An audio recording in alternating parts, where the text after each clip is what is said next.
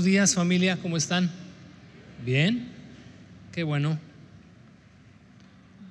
El día de hoy vamos a recibir la palabra de Dios y yo espero que tu corazón esté disponible y dispuesto para escuchar y recibir lo que Dios lo que Dios tiene para cada uno de nosotros. La vida de los personajes en la escritura nos muestra, nos muestra su carácter, todas sus debilidades, todas sus fortalezas.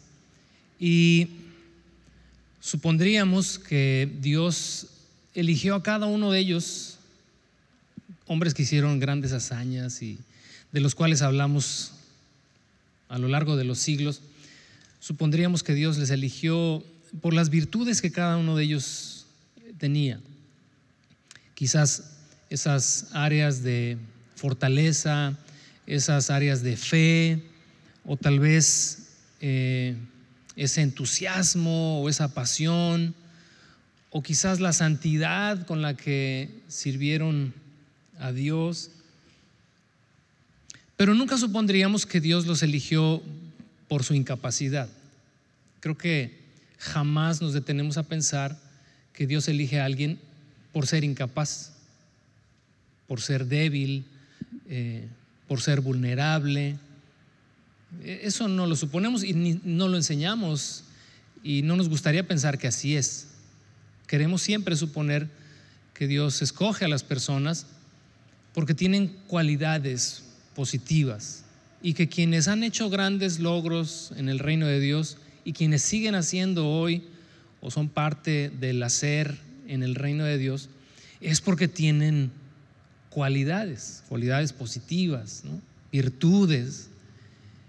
Y andamos en busca siempre de modelos, modelos a seguir. Queremos ver eh, a esos hombres, a esas mujeres, y a veces son como agujas en un pajar, porque nos encontramos que siguen siendo personas ordinarias, comunes y corrientes, aquellas que aún el día de hoy siguen haciendo grandes cosas para el reino de los cielos, rodeados de mucha debilidad y de mucha vulnerabilidad. Y es que pienso yo que el reino de los cielos es el reino al revés. Obviamente los que estamos de cabeza somos nosotros, los que tenemos una perspectiva distorsionada de las cosas somos nosotros. Pero en este reino al revés, Dios escoge al pobre, Dios escoge, al vil, Dios escoge al menospreciado, al débil, al eh, vulnerable, al que no tiene méritos de los cuales jactarse, al que es incapaz. Y ese es aquel a quien Dios escoge. Y eso, para quienes conocen la escritura, lo sabemos ahí en 1 Corintios, dice el apóstol Pablo, que eso es lo que Dios ha escogido, ¿no? Y lo vemos a lo largo de la historia, ¿no? Tal vez si tú o si Dios te hubiera dado a ti o a mí la tarea de buscar a alguien para liberar a Israel del pueblo de Egipto, perdón, al pueblo de Israel de Egipto, pues no habrías escogido un tartamudo como Moisés.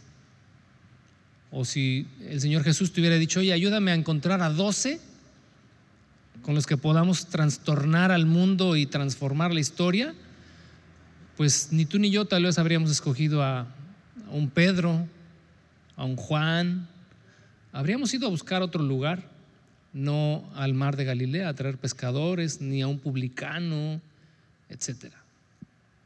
Es que es el mundo al revés, pero Sansón en nuestra serie que estamos hoy eh, continuando no fue la excepción. Y de verdad que al revisar esta historia, estoy más asombrado que nunca del contenido que hay en estos tres capítulos del libro de los jueces, o cuatro con el que consideramos la semana pasada, que relatan la historia de un hombre tan débil y tan vulnerable como cualquiera de nosotros. Y de verdad te hablo de mi corazón, creo que siempre buscamos identificarnos con algún personaje de la Biblia.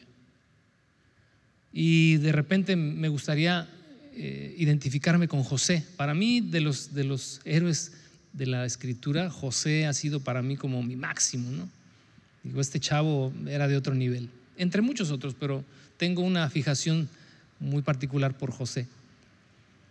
Pero pues, ahora sí que, como dicen por ahí, Dios no cumple caprichos, ni... Eso, ya sabes que aquí Hace ocho días nos recomendaron el libro de Rosy Castro, es un libro de dichos con propósito, te lo recomiendo porque, este, pues ya sabes, aquí así funcionamos. Pero al, al leer la vida de Sansón, Digo, no, pues me encantaría ser José, pero creo que Sansón hoy por hoy se convierte en mi espejo. Y tal vez, tal vez a tu espejo, no lo sé, vamos a considerar hoy su historia. Y, y en la historia de Sansón, que una historia va, que va de principio a fin mostrando la debilidad del carácter de un hombre, porque no nos vamos a encontrar no nos vamos a encontrar, al menos en los tres capítulos que hoy vamos a considerar, no nos vamos a encontrar virtud alguna que la escritura mencione. No quiero decir con esto que no haya o que no haya habido alguna virtud y alguna capacidad digna de admirar en Sansón. El detalle es que la escritura no nos menciona ninguna. Y quiero suponer que es intencional, que cuando Dios inspira al escritor del libro de los jueces, hace que omita toda virtud en la vida de Sansón para que podamos nosotros identificarnos con un hombre que fue usado poderosamente por Dios a pesar de su naturaleza, a pesar de su debilidad. El título de esta segunda parte es precisamente Gracia en la debilidad. Así que el énfasis el énfasis de la historia de Sansón no es Sansón ni las obras de Sansón. El énfasis es la gracia de Dios en la debilidad de un hombre llamado Sansón que puede personificar tu vida y mi vida. ¿Oramos? Inclina tu rostro. Señor, te damos muchas gracias esta mañana. Primeramente porque nos das la oportunidad de estar aquí reunidos en tu nombre. Te damos gracias por cada uno. Te pedimos por los que, por causas de fuerza mayor, por enfermedad, muchos de entre nosotros que están con enfermedades, gracias que no son graves, pero que están en casa, te pedimos también les guardes y el miércoles o jueves que esta palabra pueda llegar a sus vidas, tenga el mismo impacto que pueda tener para nosotros el día de hoy. Guarda aquellos también que salieron de la ciudad, igual aquellos que por pereza o por flojera no están acá, también, Señor, que tu palabra llegue a sus vidas. Te pedimos nos incomodes para poder seguir creciendo y seguir avanzando en esto a lo que tú nos has llamado, ser como Jesús. Te lo pedimos en el nombre de Cristo. Amén. Fíjate que quien entendió, creo, muy claramente estas verdades acerca de la gracia en la debilidad fue el apóstol Pablo y quiero leerte, no lo busques, quiero leerte Segunda de Corintios capítulo 12, verso 9 y 10. Dice, cada vez, dice el apóstol Pablo, el Señor me dijo, mi gracia es todo lo que necesitas. Mi poder actúa mejor en la debilidad. Así que ahora me alegra jactarme de mis debilidades para que el poder de Cristo pueda actuar a través de mí. Es por esto que me deleito en mis debilidades y en los insultos, en privaciones, persecuciones y dificultades que sufro por Cristo. Y vamos todos a leer esto, a recitar esto. Lo último, ahí está en pantalla. Pues cuando soy débil, entonces soy fuerte. Vamos a jueces, por favor. Vamos al capítulo 13 para entrar en materia. Jueces capítulo 13.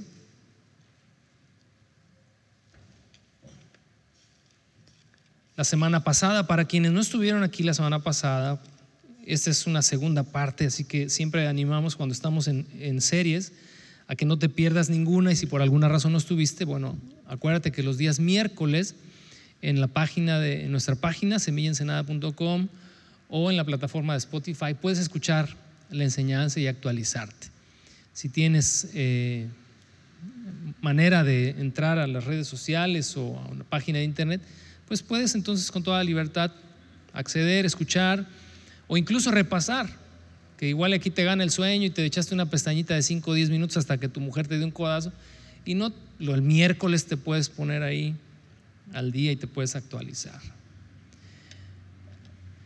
Mira, como son tres capítulos y es una historia muy larga y no vamos a leerla verso a verso ni la vamos a revisar verso a verso porque entonces nos dan aquí las 6 de la tarde.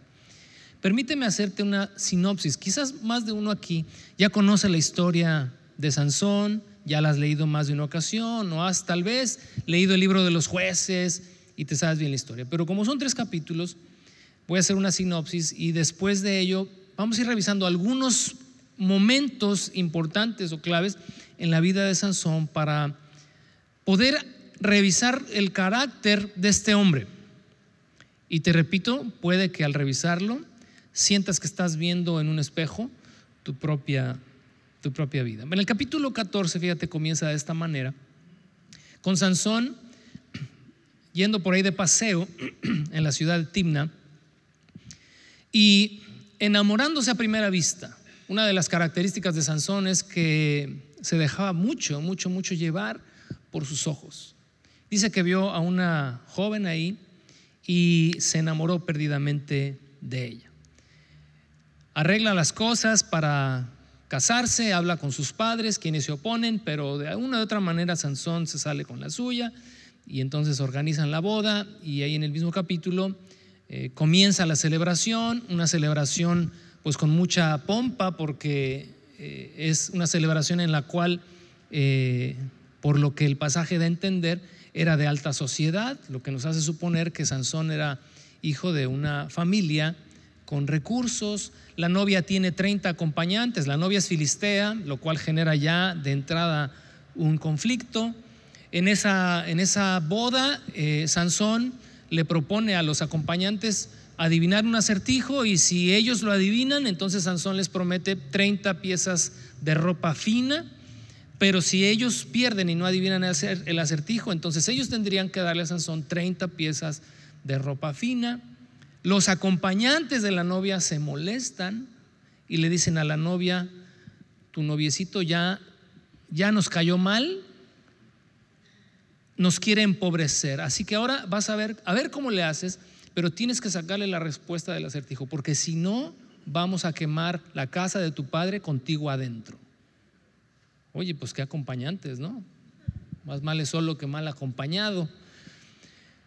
La, novia durante los siete días de la celebración de la boda está, digo, ese es un caso extraño de mujer, porque no son así. Estaba duro y duro y duro. No conté un chiste, nada más estoy diciendo que ella no era así.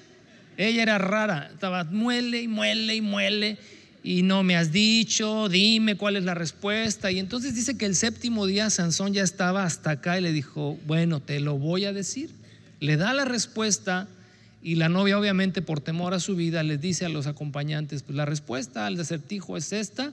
Y entonces Sansón les pregunta, ¿lo resolvieron? Y ellos dicen que sí. Y entonces él se da cuenta que la respuesta se las dio su novia, hace que se enoje demasiado y entonces desciende a la ciudad de Ascalón, una ciudad también filistea, mata a 30 personas y les despoja de la ropa y va y paga su deuda y les da la ropa Luego de que les da la ropa, deja a la novia vestida y alborotada y se va de regreso a casa de sus padres, enojado, haciendo su berrinche.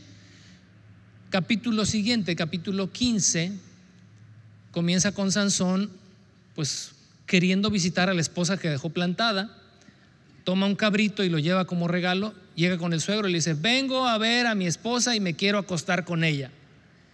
Y entonces el suegro o ex suegro le dice, pues sabes qué, eh, yo pensé que la odiabas y se la di al padrino de la boda. Y entonces esto hace que Sansón haga otro berrinche, agarra 30 zorras del campo, les ata a cada una de ellas una antorcha encendida, las suelta en los campos filisteos, se queman todos los campos de los filisteos, se pierde toda la cosecha de aquel año y entonces los filisteos preguntan, ¿quién hizo esto? Y entonces dicen, pues fue Sansón en venganza porque su suegro dio a su hija a otro, al padrino de la boda. Y entonces los filisteos toman al padre de la novia y a la novia y los queman vivos.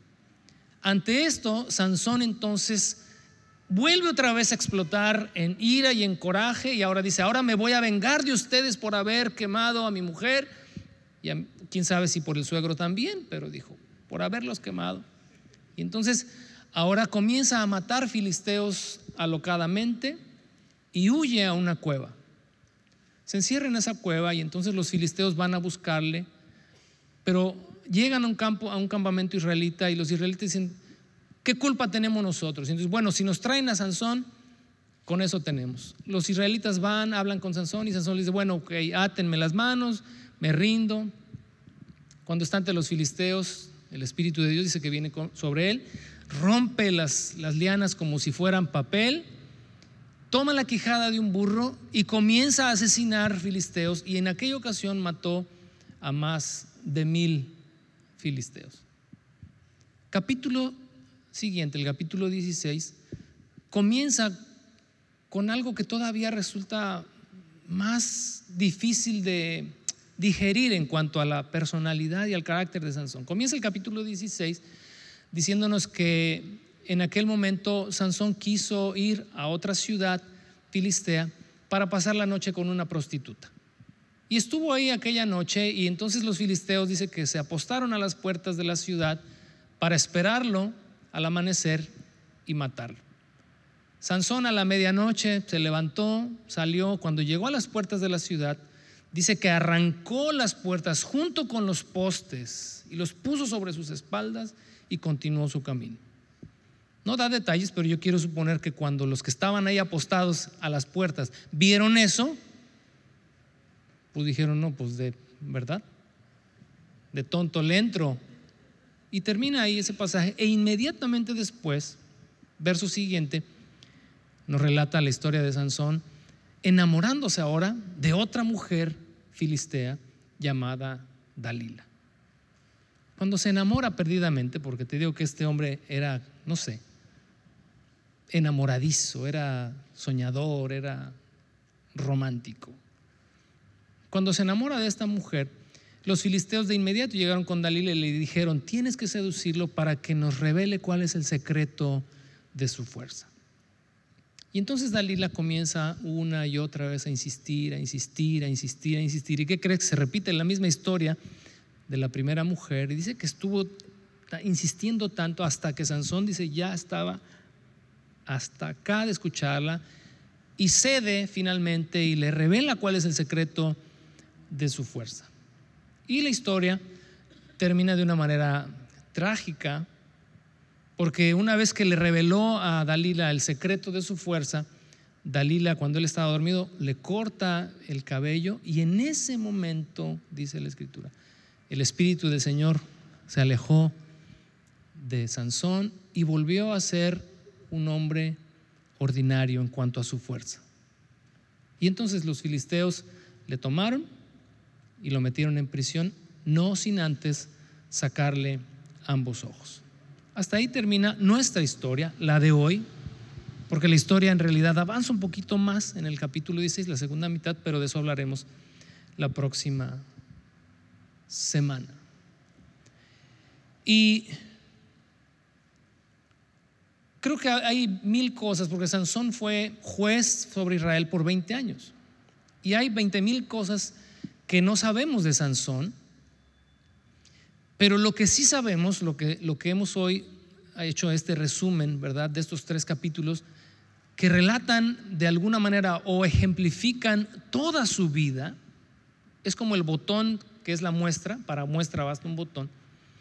Creo que de alguna manera lo que se describe aquí es lo que definió la vida de Sansón a lo largo de los años.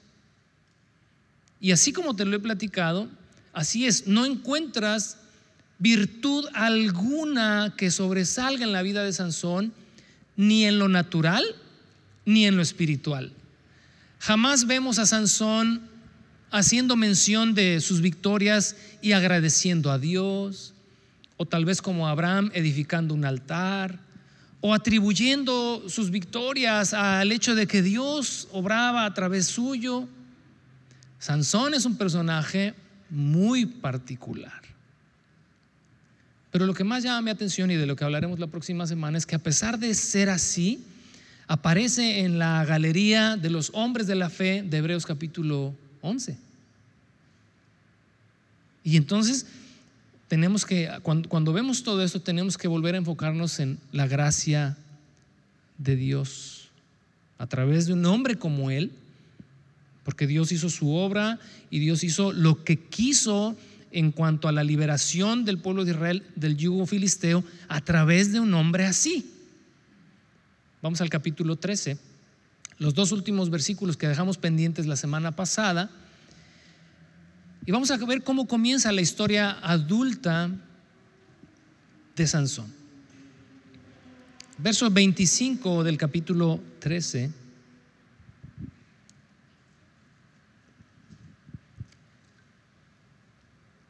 Ya una vez que Sansón nació, después de todo lo que leímos eh, la semana anterior, dice que el Espíritu del Señor comenzó a manifestarse en él mientras se encontraba viviendo en Manedán, entre las ciudades de Sora y Estaol. Como primer elemento, antes de comenzar con, con, todas estas proezas y todo esto que Sansón va a desarrollar a lo largo del tiempo, Suponemos por lo que aquí dice que Sansón hasta cierto punto de su vida vivió una vida común. Quiero suponer o imaginar, como en el caso de nuestro Señor Jesucristo, que mientras fue niño y hasta el día que fue bautizado, vivió una vida común como la de cualquiera.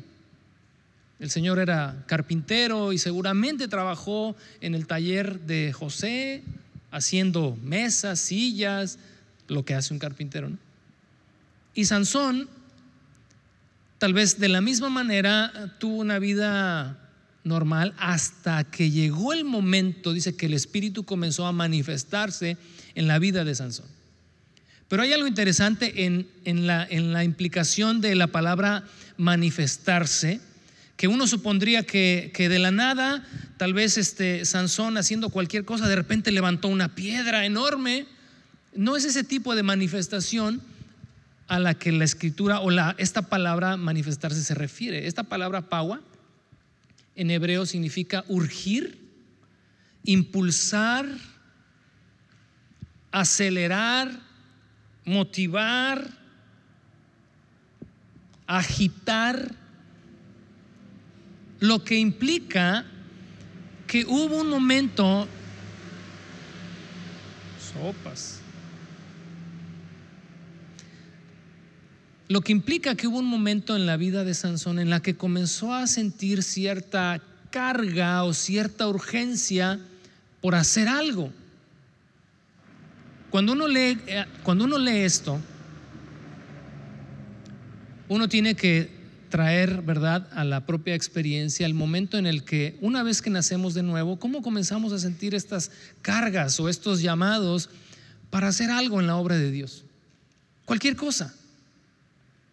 Te decía semanas atrás, a veces nos descalificamos a nosotros mismos porque decimos, no, no, es que yo no tengo tal o cual cualidad, yo no puedo hacer esto, yo no puedo hacer aquello. Como Moisés, ¿verdad? Comenzamos a tartamudear decimos, Señor, pero yo no puedo, este, yo no, no, sé hablar bien, ¿cómo me vas a enviar allá? Este, envía a alguien conmigo y Dios, ¿verdad? Hablando con Moisés y diciéndole, te estoy enviando a ti, te estoy dando mi poder, te estoy dando mi capacidad, mi espíritu estará sobre ti, etcétera, etcétera, etcétera. Y el Moisés no, pero que esto y que el otro, y hasta que Dios se enojó. Y le dijo, ah, qué testarudo. Aparte de tartamudo, testarudo. Está bien, ahí está tu hermano Aarón, él habla bien. Lo doy como compañero tuyo, vocero tuyo, pero no dejo de mandarte a ti. O sea, no te vas a escapar. Cuando Dios nos llama cuando Dios nos convoca, cuando Dios nos invita, cuando Dios pone una carga en nuestro corazón, déjame decirte que es irremediablemente imposible que podamos darle la espalda a un llamado que Dios tiene para nosotros. No es algo que se pueda resistir. Pablo escribió ahí en 1 Corintios 9:16, no lo busques, escucha. No me enorgullezco de predicar las buenas noticias, dice, porque tengo esa encomienda como una obligación y hay de mí si no anuncio el Evangelio. Sansón estuvo en el mismo sitio en su corazón cuando el Espíritu le comenzó a urgir.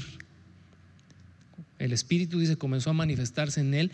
Era esta urgencia y quiero suponer que en el contexto del libro de los jueces la urgencia era liberar al pueblo de Israel del yugo filisteo. Y entonces Sansón comenzó seguramente a pensar, yo tengo que hacer algo, yo no me puedo quedar de brazos cruzados. Yo tengo que hacer algo para que Dios cumpla su propósito de liberarnos de estos filisteos. Además, era algo que Sansón ya sabía. ¿Te acuerdas la semana pasada cuando el ángel del Señor se manifestó a la madre y al padre de Sansón? Él comenzará a liberar a Israel del pueblo filisteo, del yugo filisteo. Entonces esta urgencia es un llamado irresistible a hacer la obra de Dios indistintamente de tu debilidad, de tu fragilidad, de tu vulnerabilidad, de tu mal carácter, indistintamente de ti. Nos guste o no.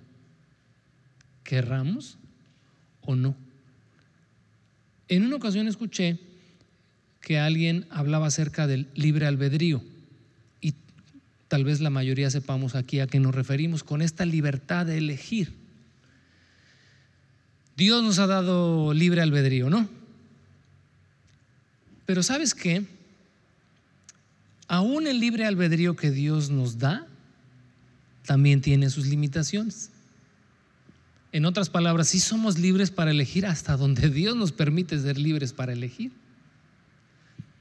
Pero hay situaciones, circunstancias o momentos en nuestras vidas en las que nuestro libre albedrío a Dios le da ningún cuidado.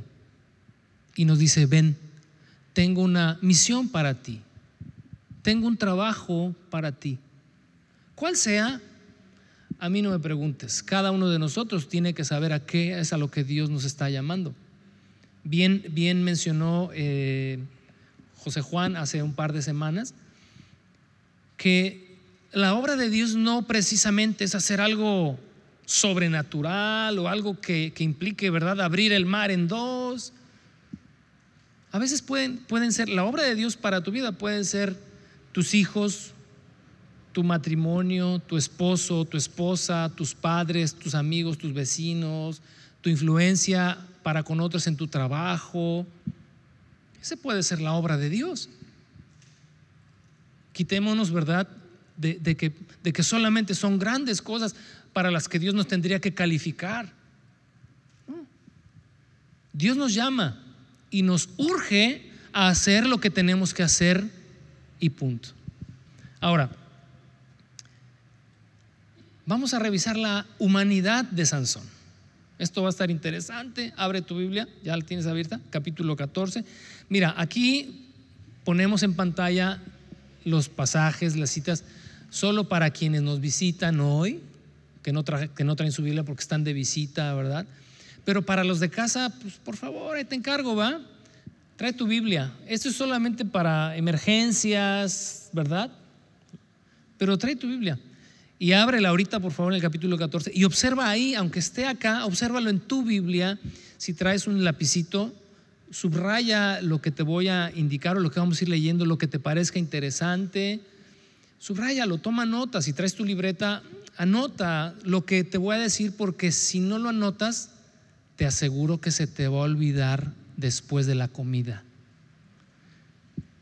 Una vez, bueno, eso ya sé que es historia, o sea, que se repite una y otra vez, pero esa vez sí de plano dije, no. Estábamos en la comida, en una comida después de la reunión. No, hombre, qué buena estuvo la predicación de hoy. Y alguien le pregunta a esa persona, y ahí estaba yo, ¿eh? ¿Y de qué habló? Pues no me acuerdo, pero estuvo muy buena. así es, digo, no estoy diciendo que algo esté mal en nosotros, es que nuestra memoria no es, a menos de que aquí haya alguien con memoria fotográfica, pero son los contaditos con los dedos, la gran mayoría necesitamos anotar. Así que vamos a revisar la humanidad de Sansón, no para juzgar a Sansón, sino para ver cuánto de Sansón tenemos, cuánto de Sansón hay en nosotros. Es una historia de verdad de contrastes impresionantes. ¿Cómo se llama esta serie?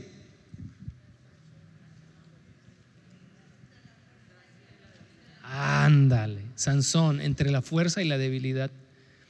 es, es un contraste, es un agridulce. Porque por un lado tenemos a un hombre haciendo cosas increíbles con el poder de Dios y bajo eh, la influencia del Espíritu en él. Un hombre fuerte, humanamente hablando, pero con un carácter más débil que el de un niño ingenuo. Voy a ir dando lectura a, yo te voy a decir, vamos a leer aquí, vamos a leer allá, pero prométeme una cosa, por favor. No continúes leyendo el resto de la historia. Te hice una sinopsis hace un momento para precisamente no tomar más tiempo del que se debe. Pero si yo te digo aquí paramos, ahí párale. Y aunque te muerda las uñas y digas, pero ¿qué, qué sigue? ¿Qué sigue? Bueno, tienes toda la tarde del día de hoy para leer los tres capítulos con toda tranquilidad y con toda calma. ¿Va? ¿Estamos? ¿Sí? En el capítulo 14, vamos a leer verso 1, 2 y 3 y luego el verso 7.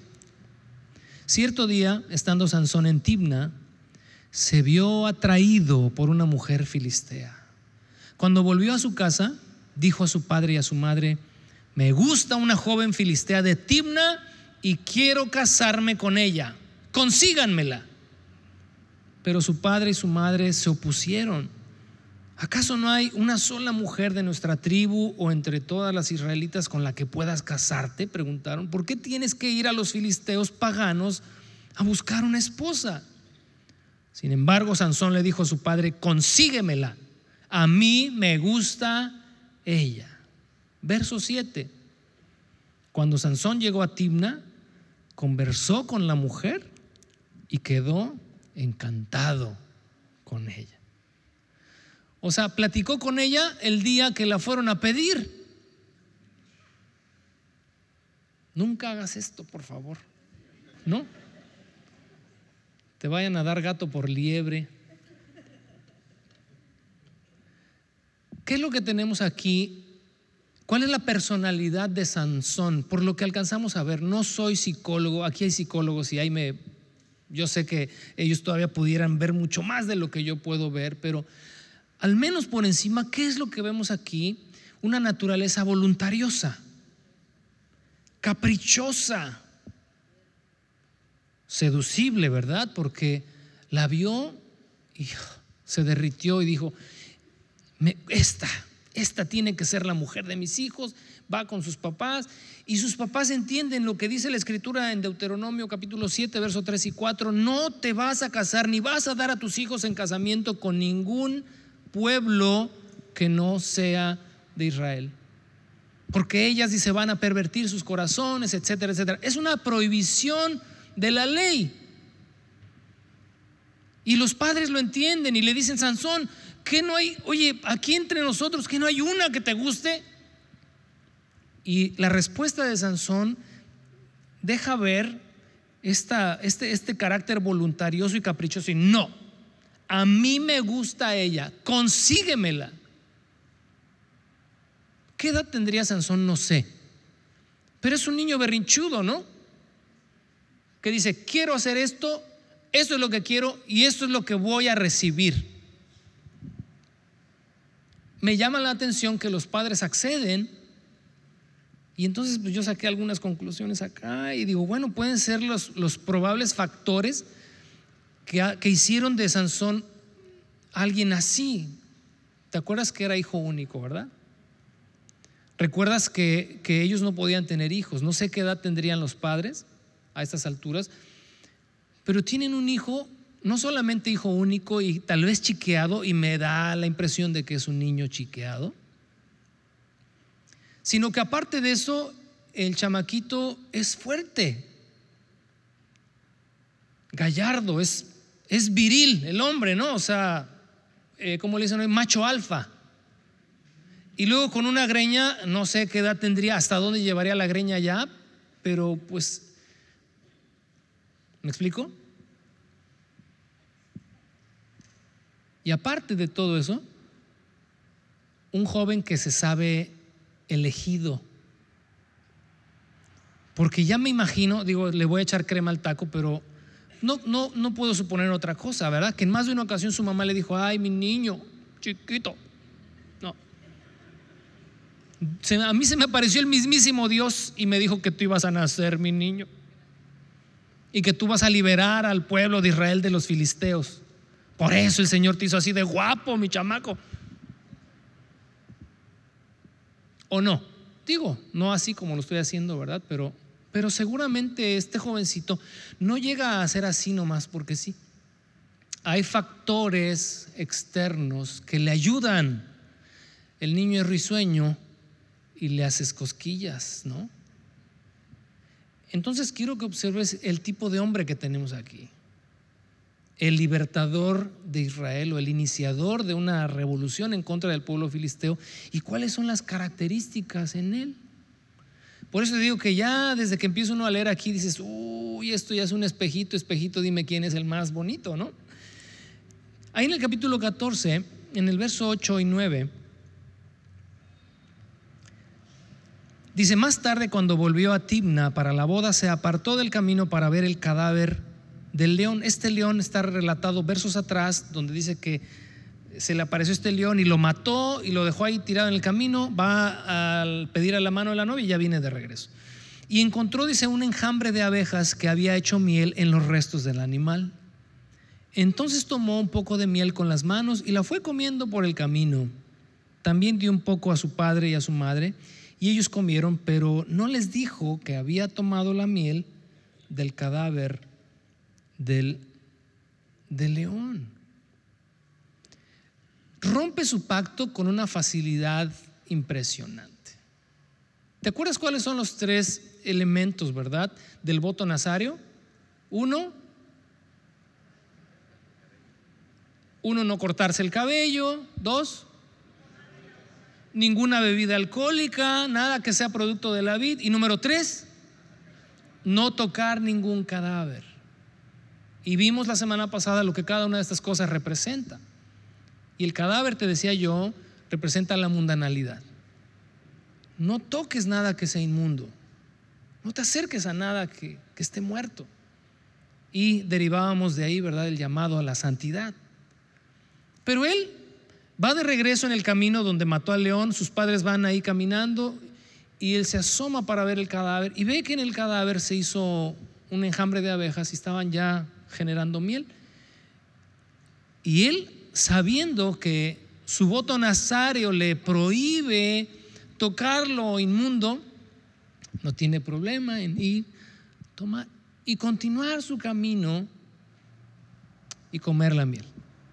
Y de paso, mira jefe, eh, jefa, mira, miel pura de abeja, esta nos va a aliviar para el camino. Rompe su voto con extrema facilidad. ¿De qué nos habla esto? Pues como Esaú, que por un plato de lentejas vendió su primogenitura. Bueno, Sansón por un poquito de miel. Fíjate, la miel en el cadáver representaría lo dulce de la mundanalidad o lo aparentemente dulce de la mundanalidad, el placer de la mundanalidad. Y no solamente eh, es por este evento, sino que los tres capítulos describen a alguien muy propenso al placer, muy dado al placer. Por eso te decía, por eso lo vemos en el capítulo 16 al principio, pues un día que se le antojó, dijo, pues quiero ir a pasar una buena noche y entonces va a una ciudad filistea, se acuesta con una prostituta porque él quiere la miel del cadáver. Y el día que había votado a la novia, pues también dijo, Hoy quiero ir a acostarme con mi mujer, pues legalmente estoy casado, ¿no? Y va, llega, nada más llega con un cabrito, pero en realidad lo que quiere su demanda es, quiero pasar una noche con esta mujer con la que no he convivido ni un solo día, más que los siete días de la celebración, pero ni la conozco en realidad, pero quiero un momento de placer. Y esto nos habla entonces de un carácter irresponsable. Capítulo 14 Verso 19. Después de que adivinan el acertijo, dice que entonces el Espíritu del Señor dice, vino con poder sobre Sansón, quien descendió a la ciudad de Escalón, mató a 30 hombres, les quitó las pertenencias, dio la ropa a los hombres que habían resuelto el acertijo pero Sansón, dice, estaba furioso por lo que había sucedido y se volvió a la casa de sus padres a vivir con ellos. Dejó a la novia vestida y alborotada. ¿Qué dirías tú de un hombre así hoy? A ver, chicas, los hombres no contesten. van a decir, les va a salir así. Órale, desquítense. ¿Qué dirías de un hombre así? Poco hombre, pero díganlo así como Paquita la del barrio. ¿Eh? Rata de dos patas. Informal, ay, qué bonitos. ¿Qué más dirías? Cobarde. Dije que las mujeres hablen, deja que las mujeres. Patán, ¿no? Este es un patán. Se enojó porque, porque adivinaron el acertijo el día de la boda agarra y se larga a la casa de sus padres y la novia vestida y alborotada. Un patancito, ¿no? Pero él, no, él, no hace este coraje y toma a la novia y se la lleva y le dice, ya no quiero nada con tu familia. No, la deja ahí y él dice, se va a casa de papi y de mami.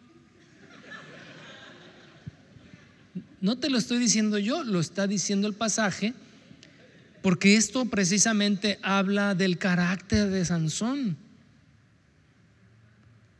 Como, como, como la historia más atrás dice que la fiesta fue de alta sociedad, lo dice el verso, eh, el verso 10 al final, fiesta de alta sociedad, suponemos que la familia de Sansón era de dinero, entonces él, y pudiera ser otro factor, era un junior era un junior al que, al que hizo su caprichito, deja a la novia y sus papis no tienen ni medio problema en recibir al bodocote otra vez.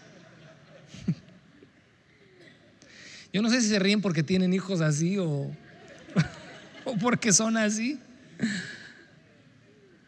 Capítulo 14, en el verso 20 y el verso 1 del capítulo 15. Entonces dice, su mujer fue dada en matrimonio a quien había sido el padrino de Sansón en la boda. Más tarde, durante la cosecha del trigo, Sansón fue y llevó un cabrito de regalo a su mujer y dijo, voy al cuarto de mi esposa para acostarme con ella, pero el padre de la mujer no le dejó entrar. ¿Qué características en el carácter de Sansón vemos aquí? Un hombre autocomplaciente, un hombre egocéntrico tengo ganas de tener sexo y pues bueno, tengo una mujer, como te decía hace un momento, y él entonces solamente toma un cabrito y pues, otro, otra característica más de una, de una masculinidad muy pobre. Con lo que llevamos hasta este momento, porque digo, todavía le falta un poquito más, ¿Alguien quiere un hombre así? Chicas. Yo creo que si hoy, después de la enseñanza, Sansón llegara, ¿verdad? Y, y llegara así, grandote, me lo empiezan a jitomatear, ¿no? ¿Por qué? Pues porque, como alguien de ustedes dijo ahorita, un poco hombre, ¿no? Pero es, es no deja de, de maravillar que un hombre así, como él, haya sido el que Dios determinó desde el principio llamar para cumplir una misión. Vamos del autocomplaciente y egocéntrico al iracundo. Capítulo 15, versos 2 al 5. Y le explicó, en verdad creí, dice, que la odiabas, así que la entregué en matrimonio a tu padrino de boda. Pero mira, su hermana menor es más hermosa todavía, cásate con ella en su lugar. Sansón dijo, esta vez no podrán culparme de todo lo que les haré a ustedes, filisteos. Entonces salió y atrapó 300 zorras, les ató las colas por parejas, amarró una antorcha a cada una de las colas. Después encendió las antorchas y soltó las zorras para que corrieran por los campos de grano de los filisteos. Así les quemó todo el grano hasta reducirlo a cenizas, aún las gavillas y el grano sin cortar. También les destruyó los viñedos y los olivares un hombre iracundo, sin dominio propio y vengativo. ¿Qué culpa tenía la novia y qué culpa tendría el padre también de algo así? Oye, ponte en el lugar del papá. Alguien viene que ni lo conoces, pero bueno, la chamaca se enamoró porque lo vio grandote, guapo, con dinero se casaron, pero el día de la boda el cuate se va, la deja, al mes regresa, regresa con un ramo de flores y dice, con permiso suegro voy al cuarto para acostarme con su hija. A ver, ¿qué harías tú, papá? Todavía el papá buena onda, ¿no? Le dice, mira, pues ya ni modo, ya se la di al padrino. El padrino dijo que, pues, ¿no? ¿Cómo la vamos a dejar vestida alborotada? Yo me ofrezco con la chamaca, ¿no? Pero bueno, ahí está su hermana menor, es más hermosa todavía. Pero ¿qué ves en Sansón? Ahora sí, ahora sí van a ver lo que voy a hacer con todos ustedes, filisteos. Y entonces hace esto de capturar 300 horas. Digo, oye, yo me puse a pensar, digo, estaba fuerte, pero no nada más fuerte, era muy ágil el cuate o muy inteligente para atrapar 300. Y luego por parejas y amarrarles a cada una una antorcha, era hasta maquiavélico, ¿no? Pobrecito Sansón, ya lo estamos haciendo pedazos. Lo vamos a reivindicar la próxima semana, no te apures, no somos aquí tan malos. Pero digo, cuando estuvo haciendo todo eso, estaba ardiendo en ira y en coraje y no pudo contenerse. Versos 7 y 8 del mismo capítulo 15. Por esto que hicieron, después de haber quemado los filisteos, ya te platiqué eso, quemaron vivos a la mujer y al, y al padre, por esto que hicieron, dice juró Sansón, no descansaré hasta vengarme de ustedes. Luego atacó a los filisteos lleno de furia y mató a muchos de ellos. Después se fue a vivir a una cueva en la roca de Etam. En represalia, los filisteos armaron su campamento en Judá y se extendieron hasta cerca de la ciudad de Ley.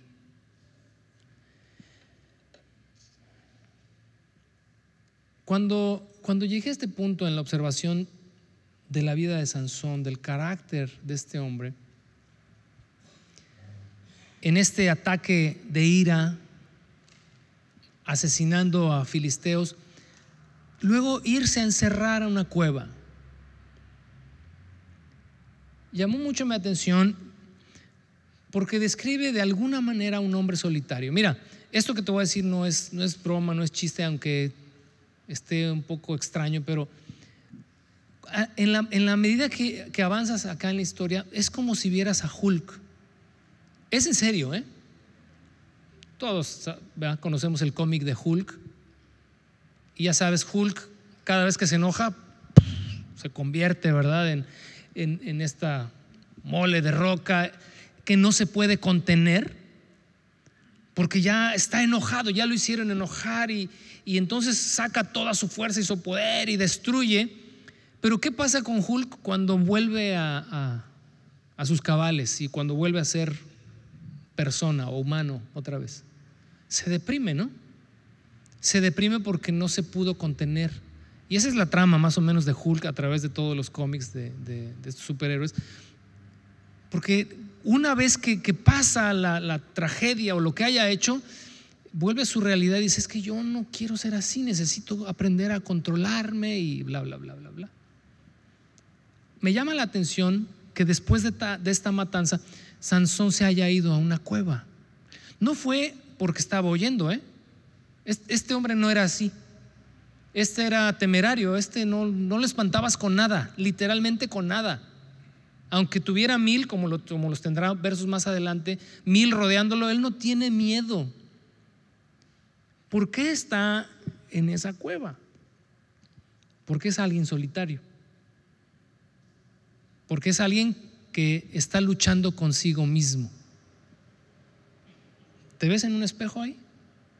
Es alguien que, y es una suposición de mi parte, digo, no podemos este, pues maltratarlo tanto porque quiero suponer que en su interior y en su corazón también él estaba luchando consigo mismo. Por un lado sabía que Dios le usaba, que el Espíritu de Dios venía sobre él, que hacía grandes cosas, pero por otro lado él veía su propia naturaleza, se veía a sí mismo y seguramente estaba inconforme con él. Y entonces se fue y se encerró en una cueva.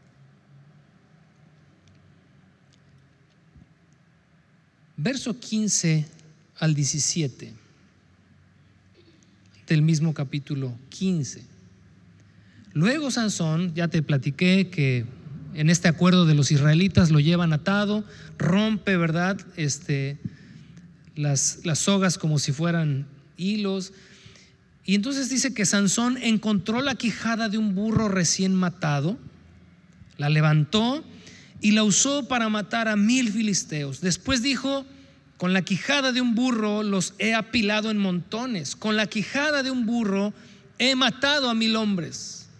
Verso 17. Cuando acabó de jactarse, tiró la quijada y a ese lugar se le llamó colina de la quijada. En muchas ocasiones, incluso en comentarios bíblicos de, de eruditos muy respetables, ven en esta escena un acto heroico. Ven en esta escena a un hombre usado por Dios y haciendo la obra de Dios. Y en parte, en parte es cierto. Pero hay algo que no podemos dejar de observar en un contexto como en el que lo estamos viendo, desde la perspectiva que lo estamos viendo, que cuál era una de las cosas que Sansón como Nazario no podía hacer? Tocar ningún cadáver. Y la porción que acabamos de leer comienza diciendo que tomó la quijada de un burro recién matado. Algo que para un nazario no estaba permitido. Sin embargo, él toma la quijada y va a hacer la obra de Dios, por supuesto. Nuestro tema de hoy es gracia en la debilidad. Dios, como veremos más adelante, Dios no deja de usar a Sansón a pesar de Sansón. Pero lo que Sansón está haciendo no es correcto moralmente no es correcto. Toma la quijada del burro y ardiendo en ira y en coraje, como era ya su costumbre, mata a mil hombres. Pero quiero que observes las palabras de Sansón con detenimiento. Quiero que observes su jactancia. Quiero que observes su orgullo y su soberbia. Y quiero que observes su autosuficiencia. ¿Qué dice su poema? ¿Qué dice su poesía? Con la quijada de un burro los he apilado en montones. Con la quijada de un burro he matado a mil hombres. Cuando acabó de jactarse, tiró la quijada y al lugar, ¿cómo se le llamó? La colina de la quijada. Te hago una pregunta. Si esta misma escena la protagoniza Abraham o la protagoniza David o la protagoniza Moisés, ¿cuáles habrían sido las palabras de cada uno de ellos en esta poesía?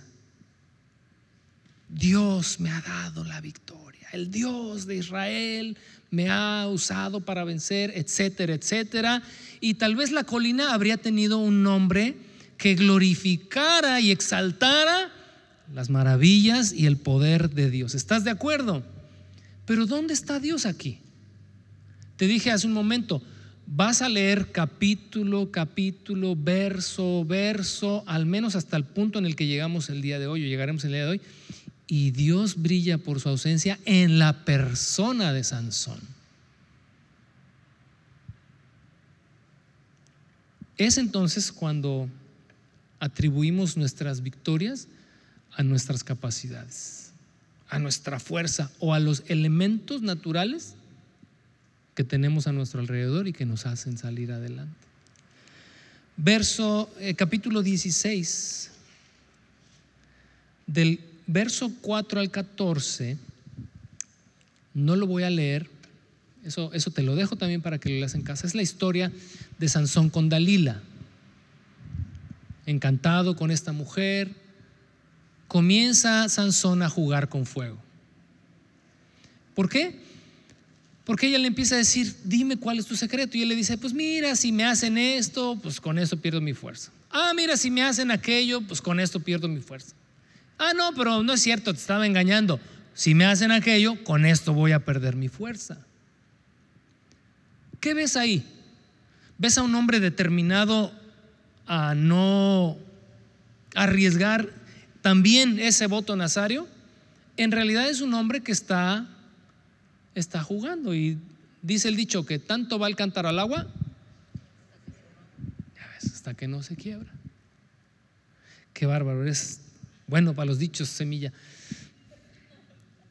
Está jugando con fuego, está llegando a los límites. ¿Espejo? Sabe que no se debe acercar, no se debe acercar ni siquiera a una mujer filistea, pero él no tiene problema en llegar a la orilla. Es un hombre temerario, te decía hace un momento. Es, es, de los que se paran en un edificio de 40 pisos en la orilla y dice, no pasa nada, hombre. Mientras que el resto estaríamos quizás hasta acá temerosos, él es el tipo de hombre que dice, no pasa nada, mira cómo saco el pie. Y entonces el cántaro pues terminó quebrándose. Proverbios 6, 27 al 28 no lo anotes, pero dice precisamente, ¿podrá el hombre jugar con fuego y no quemarse la ropa? Dice, ¿podrá andar sobre brasas y no quemarse los pies? Sansón era, era el tipo de persona ligera que no conocía los límites. Y vamos a terminar la sección, esta sección, con los versos 15 al 21. Y ahí se acompáñame a leer versos 15 al 21 del capítulo 16. Dice, entonces Dalila, haciendo pucheros, le dijo, híjole, ¿cómo, cómo haría una mujer haciendo pucheros la, siguiente frase, no? Ay, ¿cómo puedes decirme que te amo si no me confías tus secretos? Así dice, ¿eh? Ya te has burlado de mí tres veces y aún no me has dicho lo que te hace tan fuerte. Y fíjate, verso 16 dice, día tras día lo estuvo fastidiando hasta que Sansón se hartó de tanta insistencia. Pues, pero la culpa no la tiene el indio, eso, sino el que lo hace compadre. Estás ahí jugando con fuego, pues no esperes otra cosa sino quemarte. Entonces dice, finalmente Sansón le reveló su secreto. Nunca se me ha cortado el cabello, le confesó, porque fui consagrado a Dios como nazareo desde mi nacimiento. Si me raparan la cabeza, y entonces esto me habla de que es alguien consciente de lo que va a suceder si pierde su cabellera. Perdería la fuerza y me volvería tan débil como cualquier otro hombre. Y entonces el pez por su boca muere. Ya son, ya son muchos dichos para el día de hoy. Así que Dalila se dio cuenta de que por fin Sansón le había dicho la verdad y mandó llamar a los gobernantes filisteos. Vuelvan una vez más, les dijo, porque al fin me reveló su secreto. Entonces los gobernantes filisteos volvieron con el dinero en las manos. Dalila arrulló a Sansón hasta dormirlo con la cabeza sobre su regazo y luego hizo entrar a un hombre para que le afeitara las siete trenzas del cabello. De esa forma ella comenzó a debilitarlo y la fuerza lo abandonó. Entonces ella gritó, Sansón, los filisteos han venido a capturarte. Cuando se despertó pensó, haré como antes y enseguida me liberaré, pero no se daba cuenta de que el Señor lo había abandonado. Así que los filisteos lo capturaron y le sacaron los ojos. Se lo llevaron a Gaza, donde lo ataron con cadenas de bronce y lo obligaron a moler grano en la prisión. Qué historia, ¿no? Qué historia. Pero lo curioso es que pudiera ser nuestra historia. Y quizás tú digas, bueno, no, no me identifico con todas las características del carácter de Sansón, pero creo que con más de una sí. En más de una puedes verte en un espejo. Y si nos vemos a través de ese espejo, pues todos nos descalificamos. Todos quedaríamos descalificados. Todos quedaríamos fuera. Pero esta es una historia de gracia, porque capítulo 13, Dios conocía a Sansón antes de nacer. ¿Te acuerdas? Hablamos un poquito de la elección la semana pasada. Y Dios dijo, este va a ser un instrumento en mis manos. Y a la mujer le dijo, cuídate de no hacer esto y cuiden que el niño se mantenga. Pero el niño creció y el niño tenía que ser responsable de sí mismo y fue un hombre moralmente irresponsable. Fue lo que diríamos hoy un creyente carnal o un cristiano carnal. Alguien que todavía es preso de sus pasiones, de sus deseos, de sus caprichos, de un carácter débil, que no sabe decir no al pecado, que no sabe alejarse del pecado, que no es precavido, que no es aguzado, que no es sabio, es literalmente un tonto. Sansón es el tipo de una persona tonta, pero no deja de ser un instrumento en las manos de Dios, porque esta historia, lo que acabamos hoy de ver en tres capítulos en cuanto a su carácter, va de la mano con la obra de Dios. Capítulo 14, vamos a regresar, ya casi terminamos, vamos al capítulo 14. En el verso 4, allá donde él está haciendo su berrinche porque quiere a esa mujer de Timná, Dice el verso 4, dice, su padre y su madre no se daban cuenta de que el Señor estaba obrando en todo esto con el fin de crear una oportunidad para actuar contra los filisteos que en ese tiempo gobernaban a Israel. Cuando dice que sus padres no se daban cuenta que Dios estaba obrando, no significa, jamás significará que Dios estaba induciendo a Sansón hey, mira, a esta una chamacona filistea, éntrale porque si le entras ahí ya vamos a tener oportunidad de atacarlos y de que tú los venzas. Dios dice en la escritura que no es tentado por el mal, ni él tienta a nadie. Dios no está induciendo a Saúl a caer en sus propias debilidades y en sus propias trampas. Dios está obrando aún en medio de la debilidad de Sansón. Dice, los padres no se daban cuenta que el Señor estaba detrás de todo esto y que Él seguía obrando. Dios actúa en tu vida y en mi vida a pesar de nosotros. No habemos personas perfectas en el reino de Dios. Ni ahí sentadas, ni aquí tampoco, ni en ningún lugar. Pero lo maravilloso de la gracia de Dios es eso, que a pesar de nosotros, el reino de Dios y su obra a través de tu vida y de mi vida sigue adelante. Tú te puedes autodescalificar, otros te pueden descalificar, pero ¿sabes qué? A los ojos de Dios y en la gracia de Dios vamos a permanecer. Eso lo, vimos la semana pasada. No estoy diciendo y jamás diría que, ah, bueno, pues qué bueno que me dices eso, entonces ya no tengo que preocuparme por mis debilidades. Digo, si Sansón era un tipejo así, pues no, hombre, yo no estoy tan peor. Ese no es el punto. Eso nos llevaría, una actitud como esa nos llevaría a nosotros a otro pecado más. Y no, no se trata de eso, se trata de ver acá la gracia de Dios operando, obrando a través de este hombre. En el capítulo mismo 14, pero en el verso 6, fíjate, en ese instante, cuando, cuando este león se aparece el Señor dice, vino con poder sobre él y despedazó las quijadas del león a mano limpia, tan fácilmente como si hubiera sido un cabrito. Luego en el verso 19, cuando Sansón lleno de enojo, de coraje, va y, le adivinan el acertijo, dice el verso 19, entonces el Espíritu del Señor vino con poder sobre Sansón, quien descendió a la ciudad de Escalón, mató a 30 hombres y les quitó las pertenencias y dio la ropa a los hombres que habían resuelto el acertijo, pero Sansón estaba furioso por lo que había sucedido.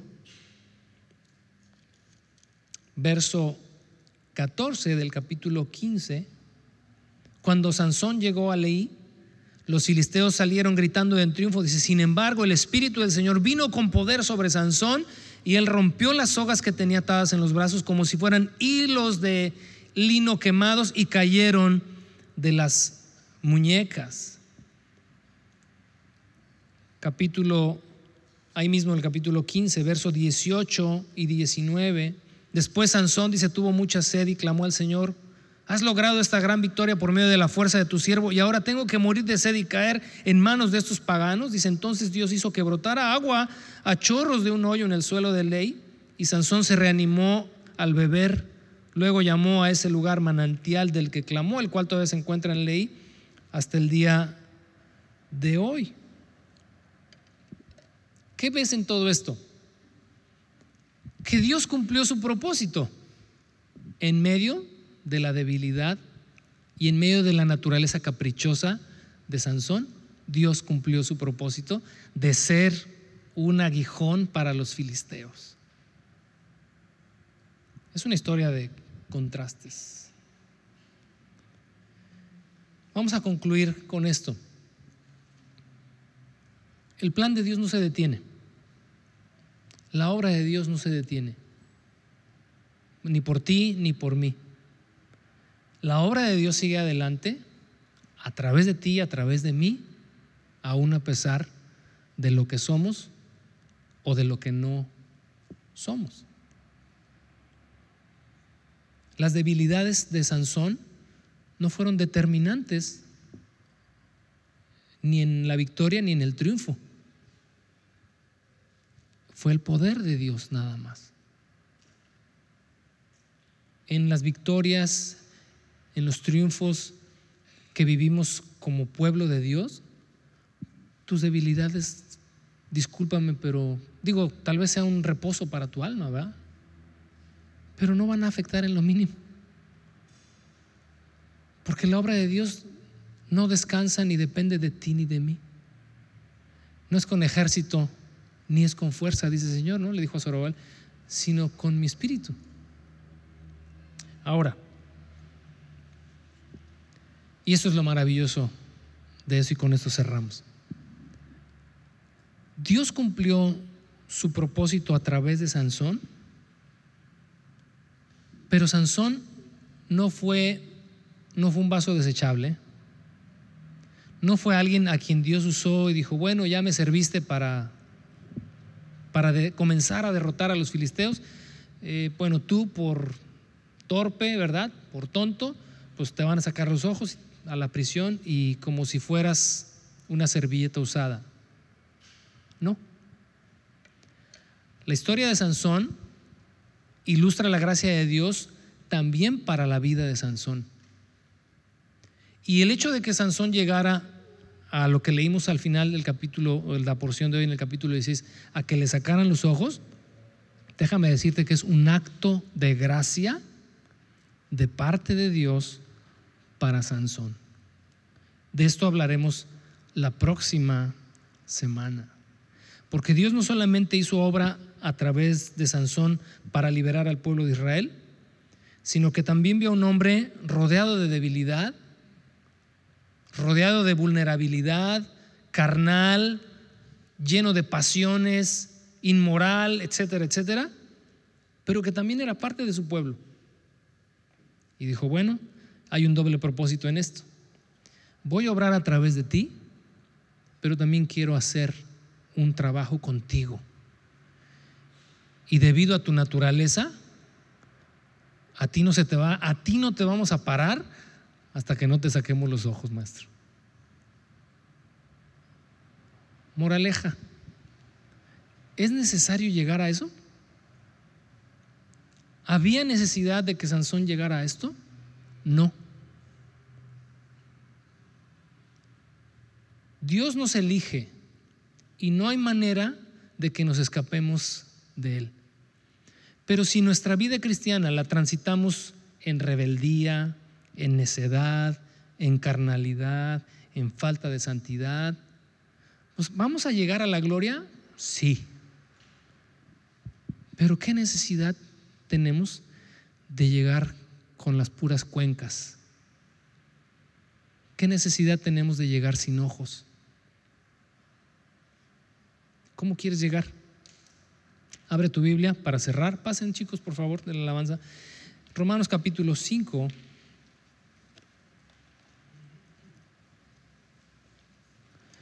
Verso 20, la segunda mitad del verso 20.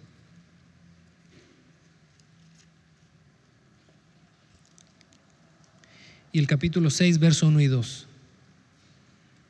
Romanos 5, 20 la segunda mitad del verso 20 y capítulo 6, versos 1 y 2. Dice la segunda mitad del verso 20, pero mientras más pecaba la gente, más abundaba la gracia maravillosa de Dios. Verso 1 del capítulo 6.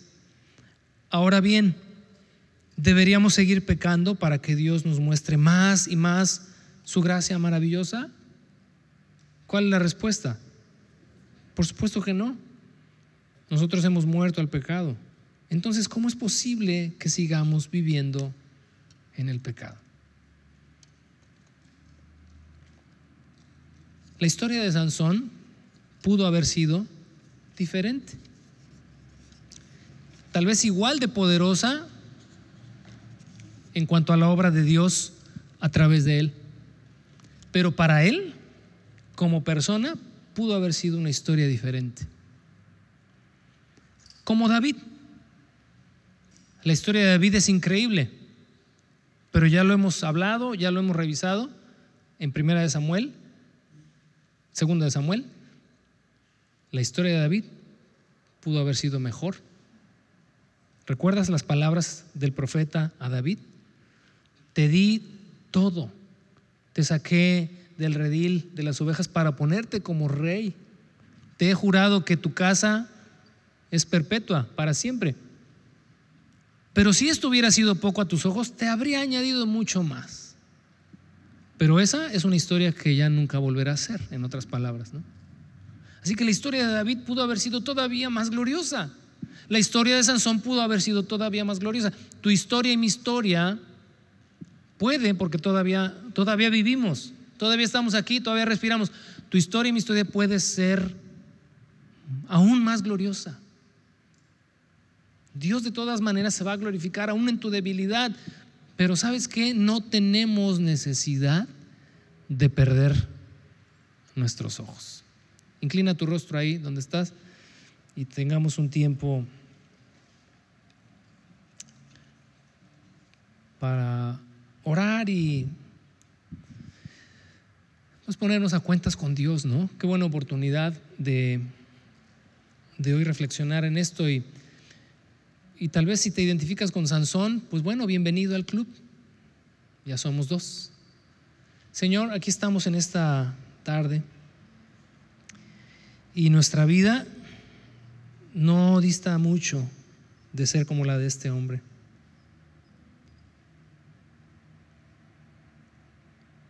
Pero qué maravillosa, Señor, es tu gracia que, que se haya un lugar y se haya un espacio aún en nuestra debilidad.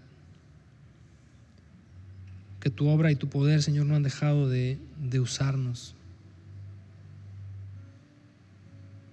¿Cuántos de nosotros no somos como Sansón? Que vemos nuestra propia naturaleza y pues nos descalificamos porque pues no simplemente no damos la medida,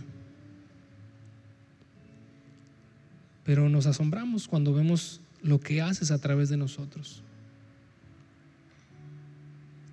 Aún cuando tal vez, igual que Sansón, él actuando por coraje, por venganza personal, Y él sin darse cuenta estaba siendo un instrumento, instrumento de tu juicio sobre, sobre aquellos filisteos paganos. ¿Cuántas veces tal vez hacemos nosotros las cosas con una intención incorrecta? Pero el resultado es bueno, porque en tu gracia, en tu gracia nos usas. En tu gracia sigues considerando que somos instrumentos útiles en tus manos. Y está bien, pero hoy queremos pedirte, Señor, que no nos permitas llegar al punto de perder los ojos, al punto de tener que entender por la mala. Ayúdanos, Señor. Ayúdanos para ver en todas estas características que hoy vimos en Sansón, cuáles son las áreas de nuestra vida en las que debemos tener mucho cuidado. Que nuestros referentes todavía sigan siendo hombres como José, como Daniel, como Noé, como Abraham. Ayúdanos, Señor, aquí estamos. Te necesitamos. Te necesitamos más que nunca, oh Dios. Estamos rodeados de debilidad. Somos tan frágiles como un ave.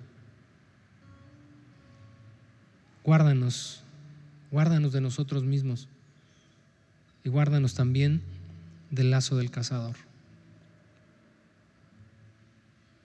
En el nombre de Jesús. Amén.